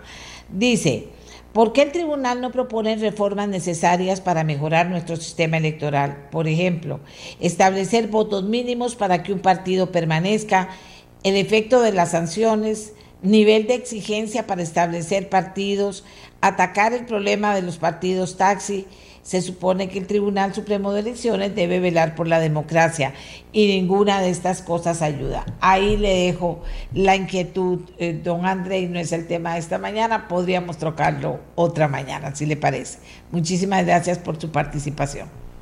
Muchísimas gracias, doña Amelia, por abrirnos los micrófonos para informar a la ciudadanía de un tema que siempre es importante porque la salud de la democracia es la salud de todas y todos nosotros porque es el régimen que permite una vida este, en paz, una vida además que busca un proyecto de vida y bienestar para todos y todas. Con él. Eh, muchísimas gracias, señor Cambronero. Amigas y amigos, otro de los temas que ha captado la conversación, que ha generado la conversación, que ha hecho crecer la conversación, es el tema de la riña entre aficionados de fútbol en México en medio de la jornada de clausura del 2022 del fútbol mexicano, que pone de nuevo el tema en la mesa, porque este tema se ha estudiado, se ha profundizado durante mucho tiempo, la violencia en el fútbol, y se vuelve en una conversación que no ha terminado y que hoy está en muchos países pues más activa que nunca. El doctor Carlos Sandoval García es catedrático de la Universidad de Costa Rica, ha estudiado el tema, ha escrito libros sobre el tema, artículos, le ha interesado muchísimo el tema. Entonces le pedimos que nos regalara unos minutos esta mañana para analizar a la luz de lo que acaba de pasar en México eh, eh, el tema de la violencia en el fútbol hoy, don Carlos, y le agradecemos mucho. Tiene usted la palabra. Eh, buenos días, buenos días, doña Mele, y buenos días a las personas que nos, que nos escuchan esta mañana del lunes 7 de marzo. Pues sí, muy triste lo que pasó en México, ¿verdad?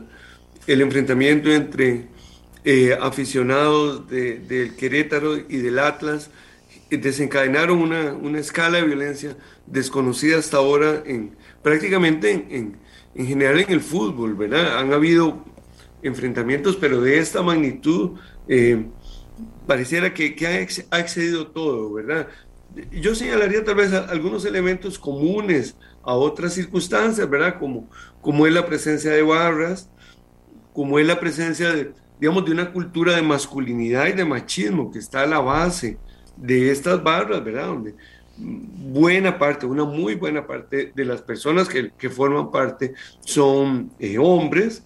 Eh, eso me parece que es eh, que ya es conocido. Tal vez yo señalaría que hay dos, tres elementos que, que, que pareciera que son nuevos en esta circunstancia. Una, sin duda, la cantidad de personas heridas, ¿verdad? Algunas de gravedad. Ayer, domingo, el gobernador del estado de Querétaro eh, reportaba que no había fallecimientos, pero, pero habría que ver el, desenlace de, los, de las hospitalizaciones. En segundo lugar, pareciera que hay al mismo tiempo una cultura de impunidad, es decir, eh, los medios de comunicación reportaron este fin de semana que, que a menudo estos eventos no, no tienen consecuencias para quienes los, los, eh, los, incentivan y los protagonizan, lo cual pareciera que, que los termina legitimando.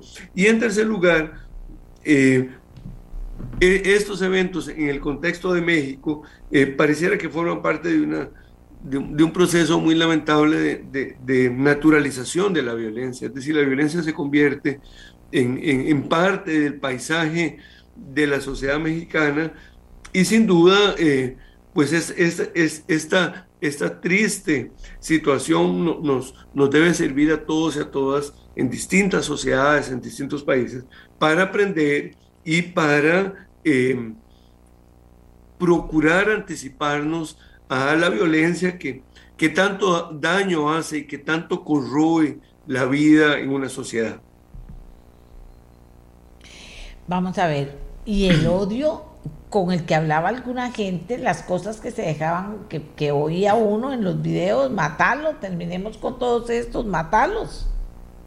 Sí, es, es impresionante porque también uno podría decir, bueno, ni el Querétaro ni el Atlas son digamos, por decirlo así, para contextualizarlo un poquito en, en términos del fútbol, no son equipos, eh, digamos, de, de, grandes aficiones en México, ¿verdad? El Atlas en este momento es el campeón de la Liga Mexicana, pero tiene muchas décadas de no, de no serlo y no tiene una de las grandes aficiones, ¿verdad? Eh, leyendo las crónicas deportivas, eh, yo me percataba, cosa que la verdad no sabía, que en el año 2007, por ejemplo, el, Atlas derrotó al Querétaro y eso implicó que el Querétaro descendiera a la segunda división del fútbol mexicano. Entonces ahí, había como un antecedente ahí. Eh, luego en el 2010 se volvieron a enfrentar y también hubo, eh, digamos, eh, eventos violentos. Digamos que hay, que hay como un contexto que, que, que, le da sentido a esto, pero sin duda la escala de violencia, como usted dice, las manifestaciones de odio y de, y de, y de pretender acabar con la vida de aquellos que fueron parte de un equipo de fútbol distinto, eh, no tiene parangón y, sin duda eh, nos llama a la, a la reflexión de, de, cómo, cómo rescatar el fútbol de, de, esa violencia, porque finalmente uno podría decir, el fútbol en primer lugar es un juego, ¿verdad? En segundo lugar, es, un deporte. En tercer lugar, es un espectáculo.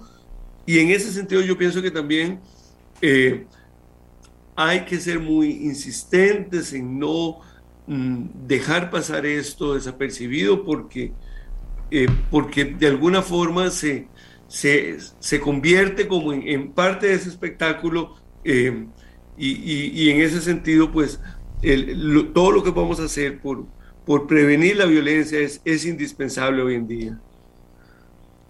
Prevenir la violencia y no más bien exacerbarla.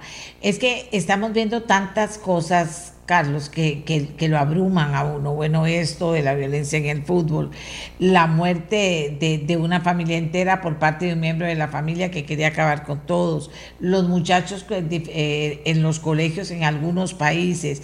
O sea, violencia que es que resuelvo el tema matando. De aquí no salgo, hay que matar para poder resolver el tema. ¿Qué nos está pasando? Sí, yo, yo creo que, que es indispensable trabajar el, yo, yo diría que dos grandes temas, doña Amelia, así de manera muy, muy, muy resumida. Uno, el, el aprender a convivir con personas que piensan distinto a uno o a una, ¿verdad? Eso es, eso es fundamental. En ninguna sociedad eh, todos y todas vamos a estar de acuerdo, ¿verdad? Y además no sería saludable que todos estemos de acuerdo, porque justamente en el reconocimiento de las diferencias, eh, aprendemos unos y unas de otros, ¿verdad? Hay algunas personas que tienen mm, mejores argumentos sobre ciertas circunstancias, sobre ciertos temas, otras personas sobre otros, de manera que las diferencias y las discrepancias eh, enriquecen la vida social, ¿verdad? Eso, eso me parece que es, que es fundamental y hoy es el fútbol, pero mañana puede ser la política, puede ser la economía, puede ser, puede ser otros temas, ¿verdad? Tal vez el fútbol lo que nos, nos tiene ese valor pedagógico que nos, que nos pone un contexto compartido y un contexto común que comprendemos. Pero aprender a vivir con las diferencias, a vivir en diferencia y aprender de las diferencias me parece que es fundamental. Y el otro tema es la convivencia, ¿verdad? Es decir, cómo una vez que hemos reconocido que discrepamos, sea sobre el fútbol o sea sobre otro tema, eh, cómo aprender a convivir. No, no discrepamos en todo. De pronto los que son de un equipo de fútbol, o de otro, eh, en otra faceta de la vida, de ahí son vecinos, son parientes, son eh, parte de, la, de, la, misma, del mismo lugar de trabajo, de manera que, que la convivencia es, es algo que, que fortalecer y, tristemente estas circunstancias eh, que ocurrieron en, el estadio de, de, la ciudad de Querétaro, pues no, nos pueden servir para, para reflexionar en, en un sentido más amplio eh, que la convivencia es un asunto vital hoy, ¿verdad? Eh, eh, quizá tristemente la, la, guerra en Ucrania es el, teatro más grande donde se muestra la ausencia de convivencia, pero también en otras esferas más pequeñas la convivencia y el respeto a las diferencias es indispensable. Así es, así es. Aquí mucha gente nos está hablando un poco del tema de cómo a través de los diferentes medios y a través de las redes sociales, eh, muchas veces hay expertos en exacerbar esa violencia y que qué fin tiene exacerbar una violencia así como usted bien dice, en medio de un deporte, de un divertimento, en medio de, algo que no tiene nada que ver con la violencia. ¿Cómo no? Porque finalmente, si, si algo ha, logrado el fútbol, ¿verdad? Me, parece a mí como, como, como experiencia cultural, es que es uno de los deportes más sencillos de practicar, ¿verdad? Basta tener algo parecido a un balón, ¿verdad? Sea profesional o no, y tener un espacio que ahí se puede jugar, ¿verdad? Y, y, y, y el, juego es algo de lo más, eh, podríamos decir, de lo, de lo más enriquecedor en la, en la convivencia, ¿verdad? Porque se, se disfruta. Se...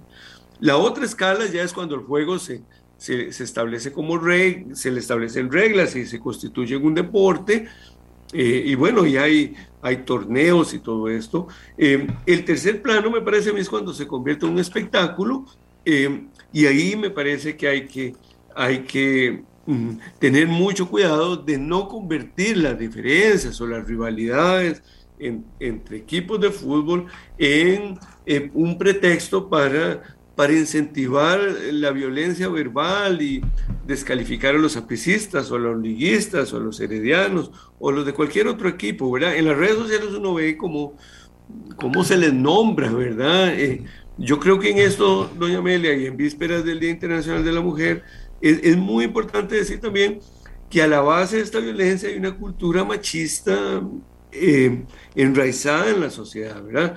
Hay que ver cómo le dicen a los a los liguistas en, redes sociales, como le dicen a los apicistas. ¿Cuál es el punto común? Que en todos los casos se feminizan, es decir, los adversarios se feminizan en las expresiones informales, a veces en, ton de, en son de broma, pero hay algo que, que, no hay que dejar pasar, ¿verdad? Y es esa, esa cultura machista que, que toma fuerza y brío en el fútbol. Eso, eso, de eso no se trata el fútbol como decía Parmenio Medina, bueno, en Radio Monumental durante muchos años, en el programa La Patada, el fútbol es un asunto de cabeza y eso no hay que perderlo de vista.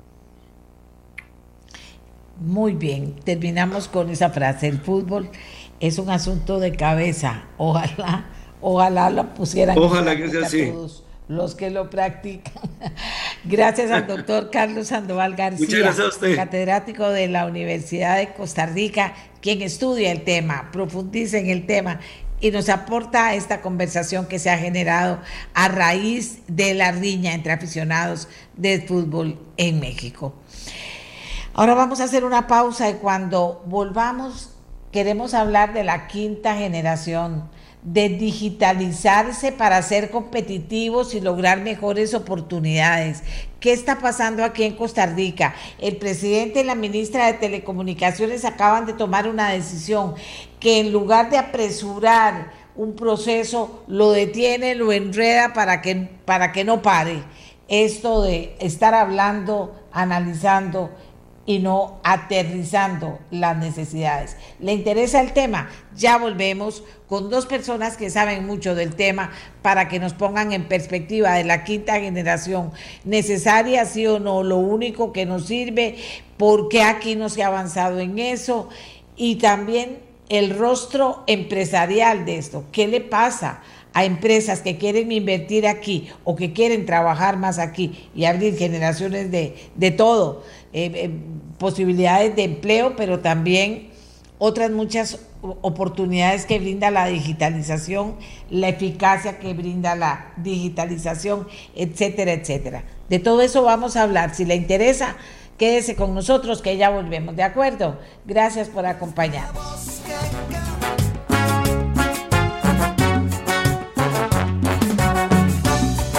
Amigas y amigos, hay que digitalizarse ¿Para qué? Para ser más competitivos, para tener acceso a mejores oportunidades, pero ¿qué hay que hacer para poder avanzar en ese proceso? Bueno, se requieren redes de telecomunicaciones robustas y escalables, dicen los expertos, que dicen también que la única tecnología que lo ofrece es la de quinta generación. ¿De qué estamos hablando cuando decimos quinta generación? ¿Qué ha pasado en Costa Rica con la quinta generación?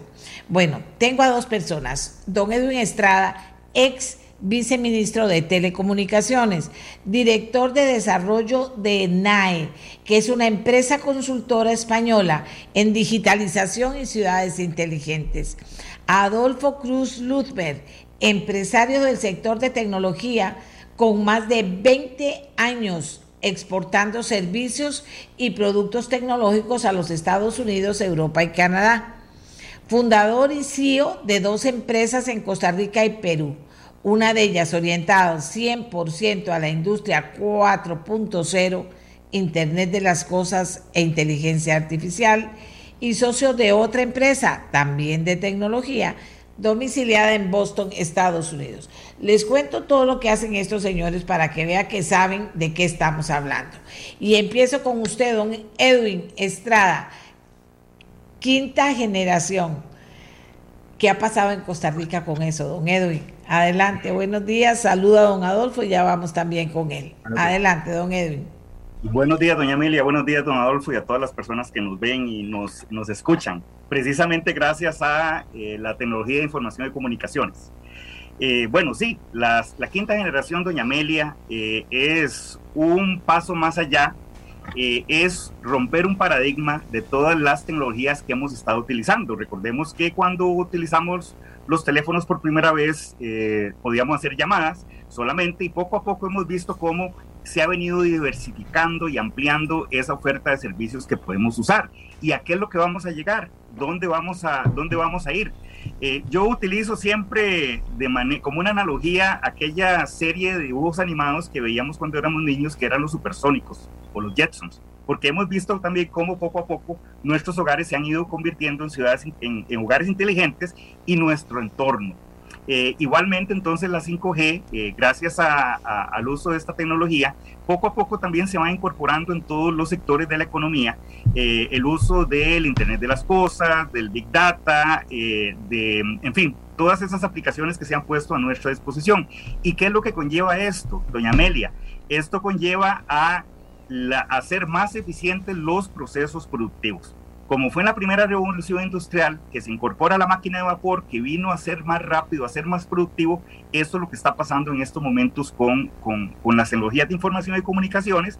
Y repito, en estos momentos y, a, un futuro muy próximo, prácticamente eh, la, la, única tecnología que va a permitir todas esas velocidades, que va a permitir eh, el paso de esa, eh, de esa gran cantidad de datos que se transmiten por las redes, vamos a hablar entonces de la 5G, que es, que es, que es esa tecnología que, que va a ser la solución. Entonces, por eso es importante que nosotros como país, desde este momento, empecemos a hacer las acciones para que eh, se puedan ir desplegando esas redes y repito, como usted lo dijo al inicio también, eso va a ser sinónimo de competitividad, de creación de oportunidades para todos los sectores de la economía y contrario censo, doña Amelia, si no se toman las decisiones oportunas, tanto a nivel del Estado, a nivel del gobierno, pero también a nivel de las empresas y de las mismas personas en nuestros hogares, vamos a ir perdiendo competitividad y por ende pues vamos a ir mejorando nuestras condiciones de vida.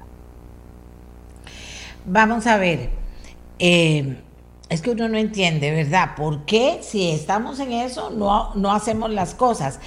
El ex ministro de Ciencia y Tecnología dice, don Luis Adrián Salazar está mandándonos su participación. La decisión tomada por el Poder Ejecutivo sobre 5G me genera pesadumbre, pues si la decisión era un procedimiento de esa naturaleza, pudieron actuar desde mucho antes y no dos meses antes de dejar el gobierno, perdiendo tiempo valioso.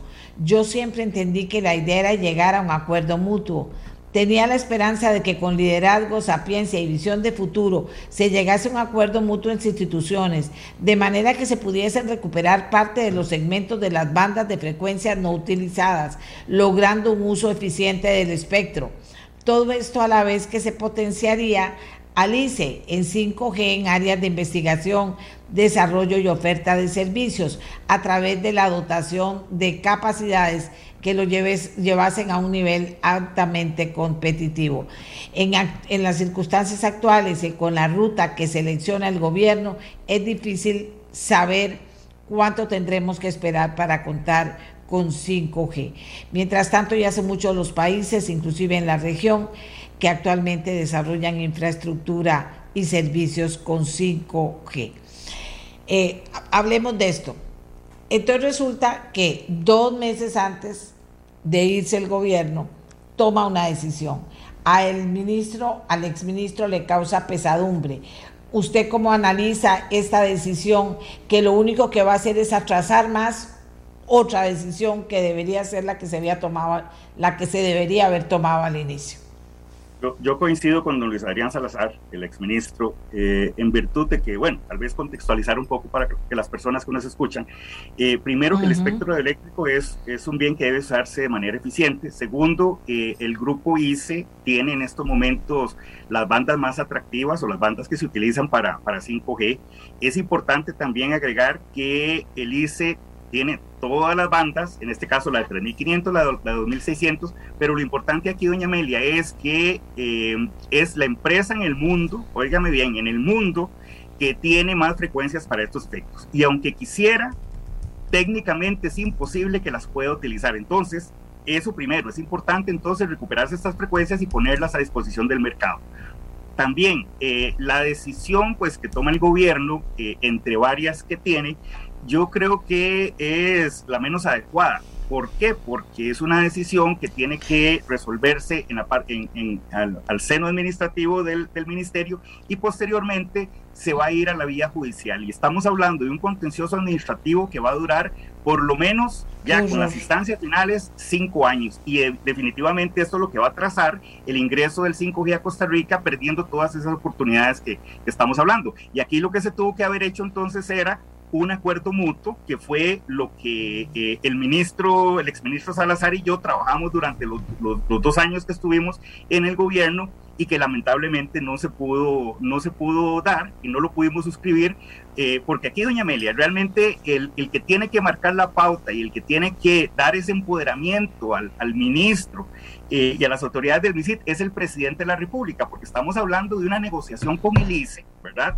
Eh, con una institución que es autónoma y que definitivamente quien esté sentado en el, en el MISIT y no tiene el apoyo eh, del presidente de la República no va a lograr eso, ¿verdad? Entonces aquí definitivamente es necesario que tenga el apoyo. Y bueno, acá vamos a tener una gran oportunidad, que si bien es cierto, doña Amelia, estamos a dos meses y, yo creo que, bueno, ya eso no, no, no va a llegar a nada, pero yo esperaría ahora que el nuevo gobierno que entre a partir del 8 de mayo pues tenga el liderazgo y la voluntad de suscribir ese acuerdo mutuo con el ICE y recuperar sus frecuencias. Porque si no, doña Amelia, eh, recordemos esta conversación, vamos a durar años y vamos a ir viendo cómo vamos perdiendo competitividad en el país. ¿Qué es el espectro radioeléctrico? ¿Y quiénes son los dueños del espectro radioeléctrico? Sí, el, espectro radioeléctrico es un recurso natural eh, por medio del cual se transmite la información. Y para esto tiene que desplegarse infraestructura de telecomunicaciones. Y este espectro radioeléctrico pertenece a la nación. Por decirlo coloquialmente, pertenece a todos los, a todos los, costarricenses y es un bien que no puede salir del dominio del, dominio del Estado. Quien lo administra en este caso es el, el, gobierno, digamos, el Estado costarricense, y el rector acá sería el ministro o la ministra de eh, Ciencia, Tecnología y Telecomunicaciones y como estamos hablando del Poder Ejecutivo, con la participación directa del presidente de la República. Entonces, cualquier decisión relacionada con el espectro radioeléctrico tiene necesariamente que suscribirse un acto administrativo en conjunto con el presidente de la República y el ministro del ramo en este caso. Vamos a ver. Eh, también le pedimos que participara a un empresario con el fin de ver, porque todo esto se oye y dice uno, no, no debería ser y todo, pero tiene afectaciones. Y don Adolfo Cruz, que es empresario del sector de tecnología con más de 20 años exportando servicios y productos tecnológicos, nos puede ayudar a entender mejor el tema, no solo para ponerlo en primer lugar eh, eh, en la misma discusión de las ofertas políticas que estén presentando los candidatos, sino para ver si se puede echar a marcha atrás, porque don Carlos Alvarado y la ministra de Tecnología están haciendo algo para que se pueda atrasar cinco años esta tecnología. Yo no sé si habrá otra, si de verdad es la única, si, si cómo funciona, porque también me hablaban de que ya estamos hablando inclusive de la generación 6G. Don Adolfo, cuéntenos. Buenos días, doña Amelia. Muy buenos días, don Edwin. Y a toda su estimable audiencia. Sí, eh, coincido con todo lo que dice don Edwin eh, y el exministro don Luis Adrián, excepto en un punto. No es que vamos a perder competitividad, es que ya perdimos competitividad. Este es un proceso que debió haberse dado al menos hace 3, 4 años. Entonces, ya estamos en, un proceso de pérdida constante de competitividad eh, la SUTEL ha estimado en, miles de millones de, colones eh, las pérdidas económicas que el país va a tener por estos atrasos.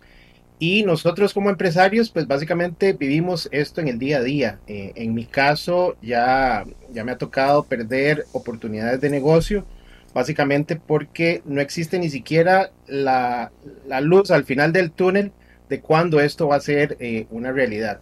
Estamos hablando aquí, doña Amelia, de un mercado que el Foro Económico Mundial estima en 13.2 trillones de dólares al 2035.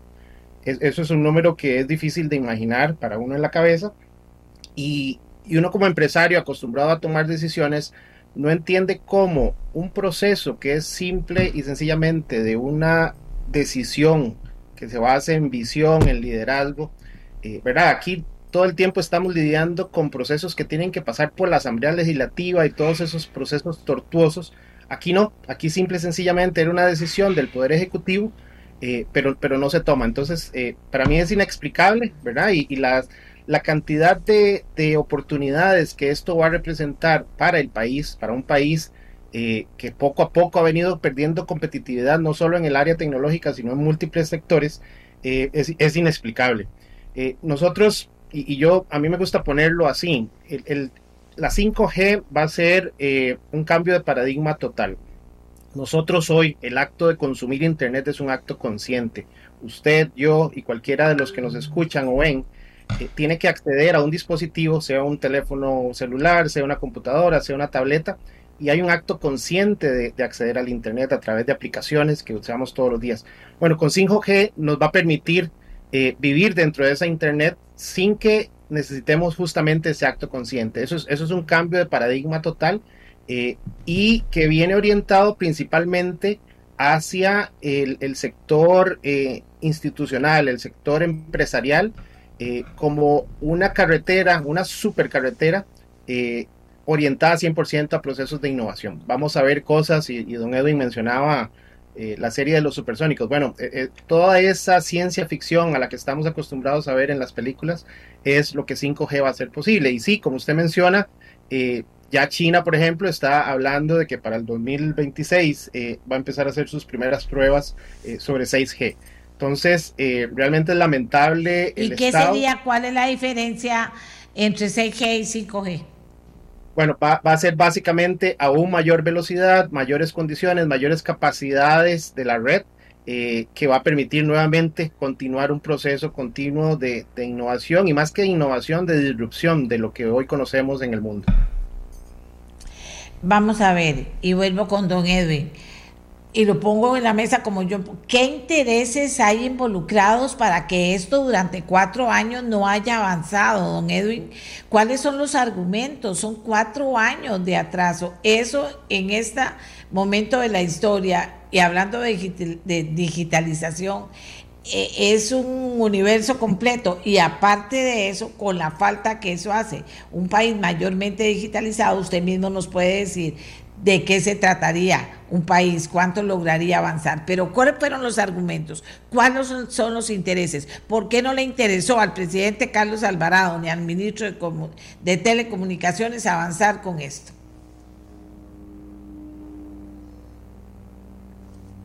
Don Edwin perdón que estaba, estaba muteado. Eh, le decía, mire, doña Amelia, eh, cuando nosotros ingresamos a esta administración en el, en el 2018, lo primero que hicimos fue conversar con el presidente Alvarado sobre la necesidad de, de, de recuperar esas frecuencias. Primero que todo, porque además había incluso disposiciones guay, disposiciones de la Contraloría General de la República eh, en este sentido, y posteriormente ya le explicamos los diferentes medios y mecanismos para recuperar esto. Entonces, definitivamente el más adecuado es el acuerdo mutuo porque eh, significa una suscripción de voluntades de parte del ICE y de parte del gobierno para la recuperación de eso. Y esa fue la recomendación que nosotros le hicimos. A partir de ahí, empezamos una serie de conversaciones con el ICE, porque también aquí lo importante es recalcar que no era la idea eh, retirarle al ICE todas las frecuencias. ¿Por qué? Porque además el ICE es un competidor, es el competidor eh, del Estado, es un competidor que, que, tiene gran arraigo también en la sociedad costarricense, entonces repito, la idea no era quitarle todas las frecuencias al ICE, sino solamente eh, pues retirar las frecuencias que no eran necesarias, que no, que no estaba utilizando y dejarle las frecuencias necesarias. Entonces, le digo, mire, a partir de ahí empezamos con ese va y viene con, con el ICE, propuestas van, propuestas vienen, y eh, al cabo de, prácticamente dos años, y, ahí fue donde nos percatamos que no existía ese interés. Ahora usted me preguntará las razones. Bueno, yo podría decir, doña Amelia, de razones ideológicas, hasta eh, razones tal vez de, temor de las autoridades de, del, ICE eh, en, el tema de la competencia también. Eh, también, y posteriormente de eso, vemos cómo en algún momento nos indican que, que no quieren hacer el mutuo porque o no quieren utilizar otros mecanismos porque tienen miedo también de que el ICE pida una compensación, contraprestación económica a cambio de, esto. Eh, esas son algunas de las razones eh, que, yo podría decir, doña Amelia, pero realmente eh, ya meterme a la cabeza del presidente y pensar ya ahí, pues no, no, no, no, no podría, pero, pero yo diría que es eso. Eh, Pero usted decía que, que, podría, de, todo lo que usted me dice, que podría ser, me parece que lo que es es ideológico. ¿Por qué es ideológico? ¿Cuántas posiciones ideológicas hay sobre este tema? Mire, porque eh, están las personas que todavía eh, añoran el, tiempo de, del único proveedor en, el país. Y entonces a estas personas hay, hay que recordar que nos guste Así es, el monopolio. Que nos guste o no nos guste, ya Costa Rica dejó eso atrás. Estamos en un mercado en competencia donde a todos los, eh, todos los operadores tiene que dárseles igual trato. Y además de esto, doña Amelia, celebramos hace el año pasado, el año antepasado, la adhesión de Costa Rica a la OCDE. Y el gobierno fue eh, eh, el que, uno de los que impulsó esta, esta, esta adhesión y celebramos y aplaudimos cuando tuvimos esta adhesión. Ok, entonces el hecho de ser parte de la OCDE, tenemos que, cumplir con sus recomendaciones, como por ejemplo temas de competencia, temas de trato igualitario, en este caso a todos los, a todos los eh, competidores. Entonces yo creo que también es un poco de miedo de, de, de algunas personas de que el ICE no pueda competir. Claro que el ICE sí puede competir y hemos visto también cómo después de la apertura del sector de telecomunicaciones y antes, cuando íbamos a hacer aquellas filas y teníamos que esperar grandes, eh, grandes eh, momentos o grandes periodos de tiempo para tener nuestros, nuestros, eh, nuestras líneas telefónicas, hemos visto cómo después de la apertura el ICE se ha renovado y ha venido brindando un mejor servicio a, los, a las personas. El ICE está en capacidad, doña Mele, si usted habla con los sindicatos del ICE, prácticamente lo, que, lo que más están exigiendo es precisamente que el ICE dé ese paso, porque el ICE tiene esa capacidad de, de, dar ese paso. Pero repito, no con todas las frecuencias, porque repito y repito que aunque el ICE quisiera utilizar todas esas frecuencias, es materialmente imposible, porque por ejemplo, las empresas que tienen mercados de millones de personas como México DF, como Tokio, Hong Kong, no tienen la, cantidad de frecuencias que tiene, que tiene el ICE. Entonces, para concluir, yo diría que es un tema de ideológico y es un tema también de temor de algunas personas que el ICE eh, no va a poder competir, pero el ICE sí va a poder competir, doña Amelia, porque conocemos al ICE. El ICE es una institución que ha marcado la pauta en este país. El ICE es una institución que tiene grandes capacidades y que tiene grandes profesionales que pueden llevar adelante eh, eh, la, la red 5G en este caso. Ok, aquí dice doña Amelia, de todo dice, no puede competir el ICE, es demasiado burocracia en esa institución. Bueno, lo que yo sé es que es un derecho de todos los costarricenses poder sacar adelante este país en una era de la digitalización y de la tecnología con las herramientas que estén a disponibilidad. Eso no es propiedad del ICE, eso no es propiedad del Estado, eso es propiedad de los costarricenses. Y así no se deben tratar las cosas. Qué barbaridad, qué barbaridad. Le agradezco. Yo, quisiera agregar. Sí, señor si me permite, yo quisiera agregarle a lo que dice don Edwin eh, un punto muy importante. El tema de la recuperación de las frecuencias es apenas un primer paso. A finales del año pasado se estima que ya existía un billón de conexiones a 5G en el mundo. Eso va a llegar a 2.6 billones en el 2025. Estamos hablando de, menos de tres años.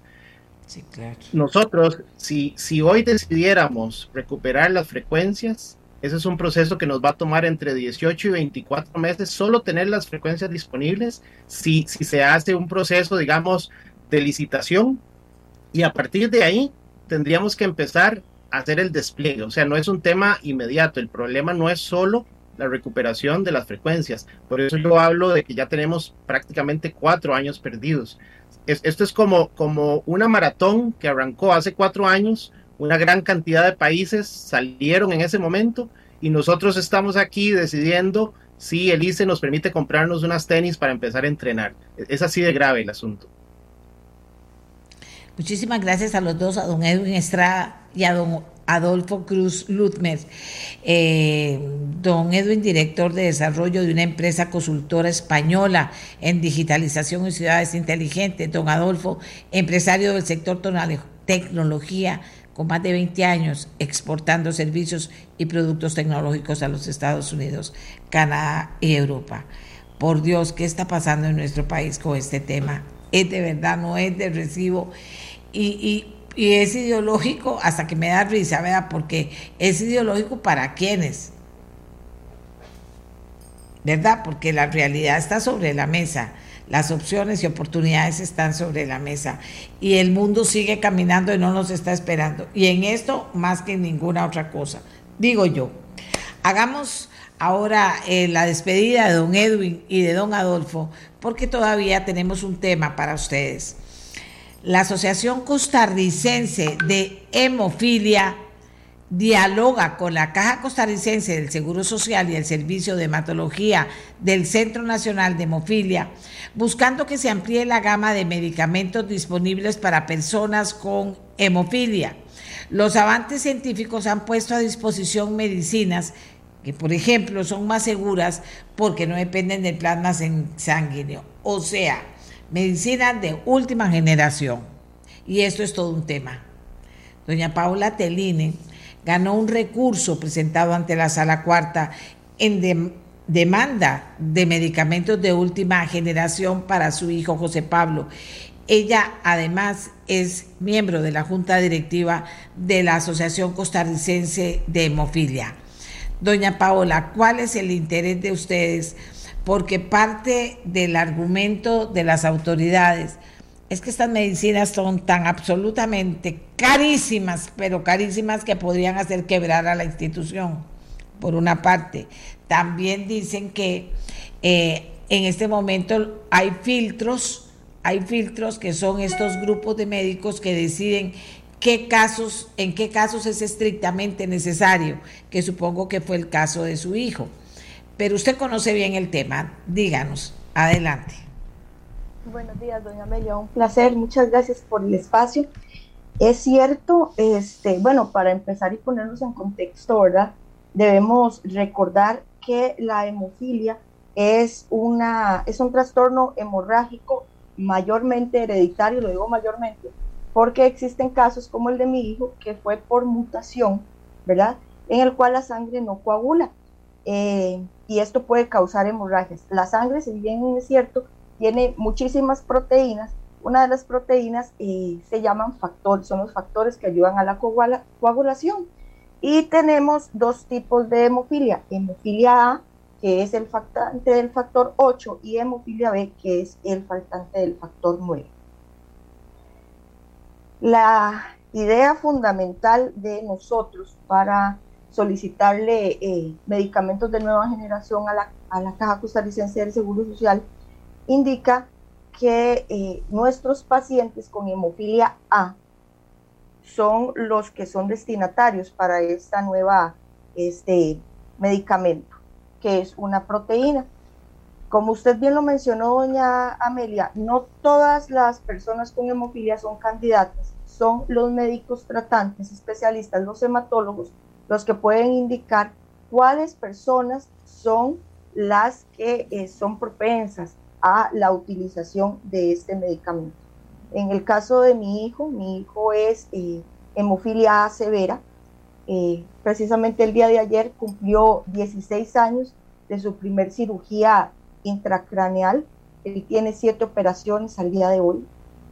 Y este, los sangrados de José Pablo eran constantes en sus articulaciones dianas de los codos, que son articulaciones dianas las personas con hemofilia tienen una articulación específica que sangra constantemente, ¿verdad? Estamos hablando entre las personas que son de hemofilia A o B, es entre severa y moderada, porque también tenemos a las personas que son leves.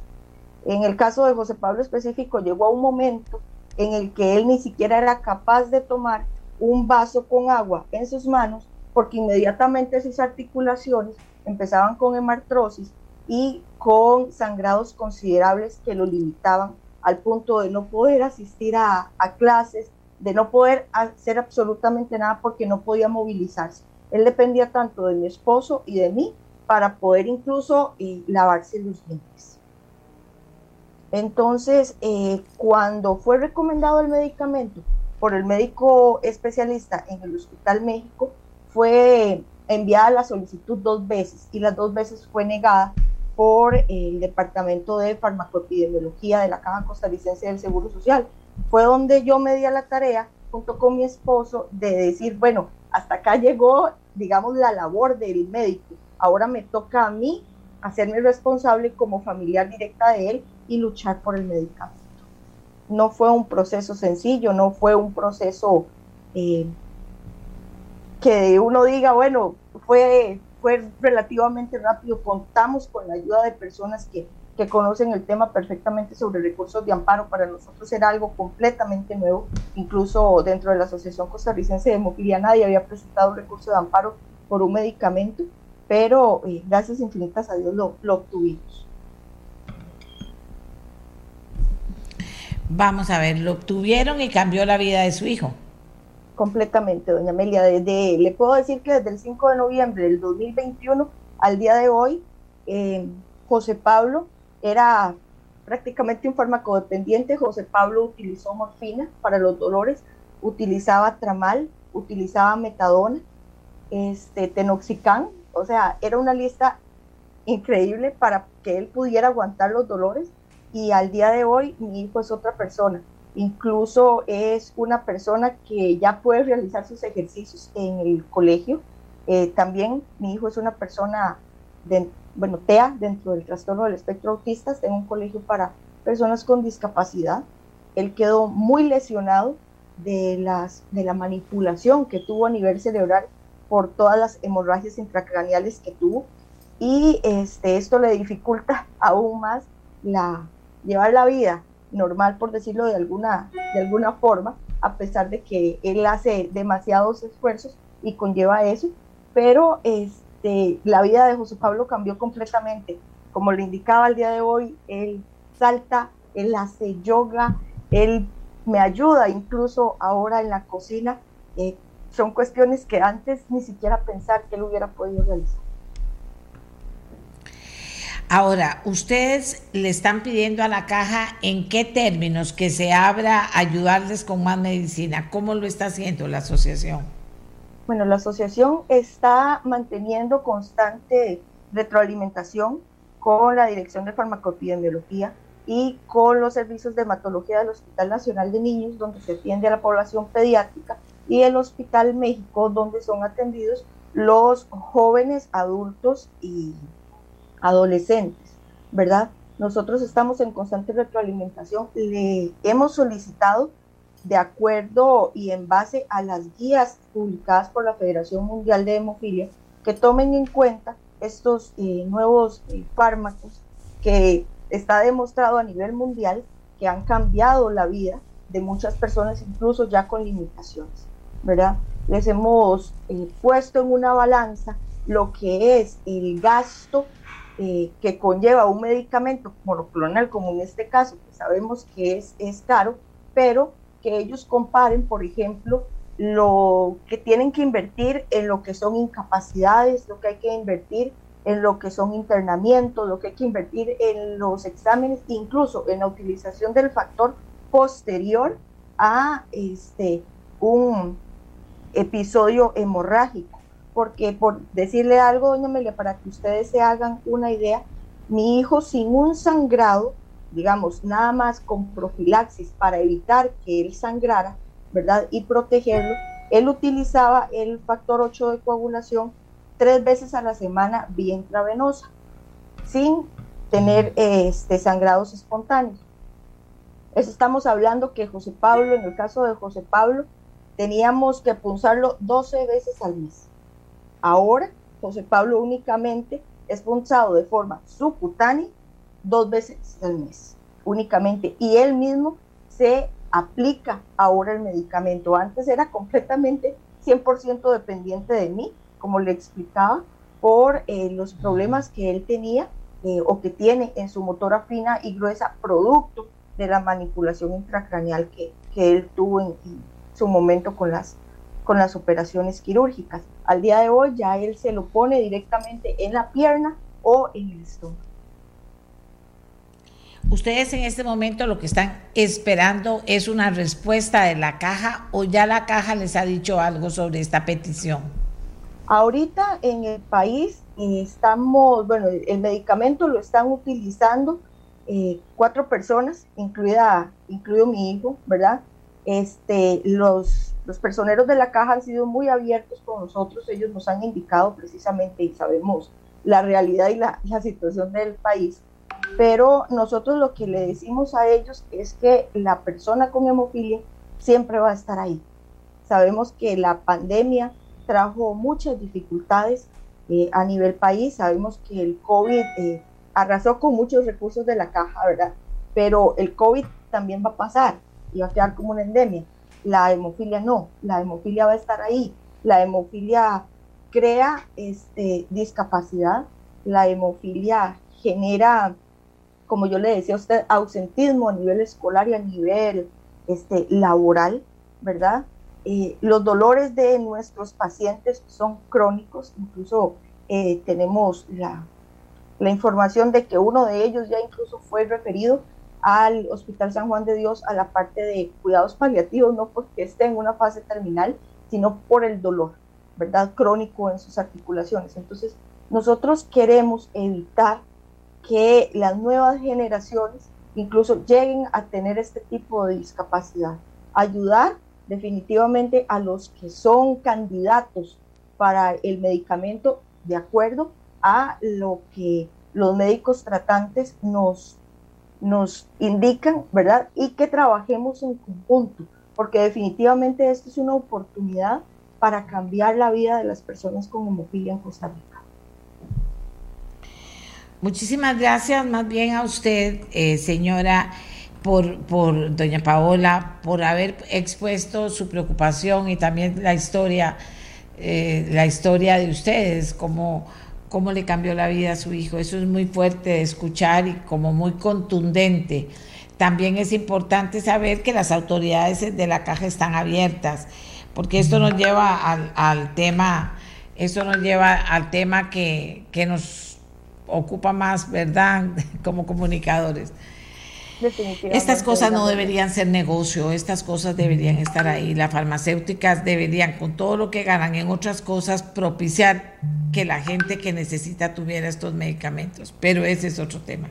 Yo le quiero agradecer a doña Paola Telini y desearle suerte en su comunicación con la caja y en la respuesta y de verdad que también no se trata de que la caja comience a decir que sí a todos porque quebraría, pero sí que haya una disponibilidad de atender los casos eh, extremos como los que nos acaba de señalar doña Paola Tellini.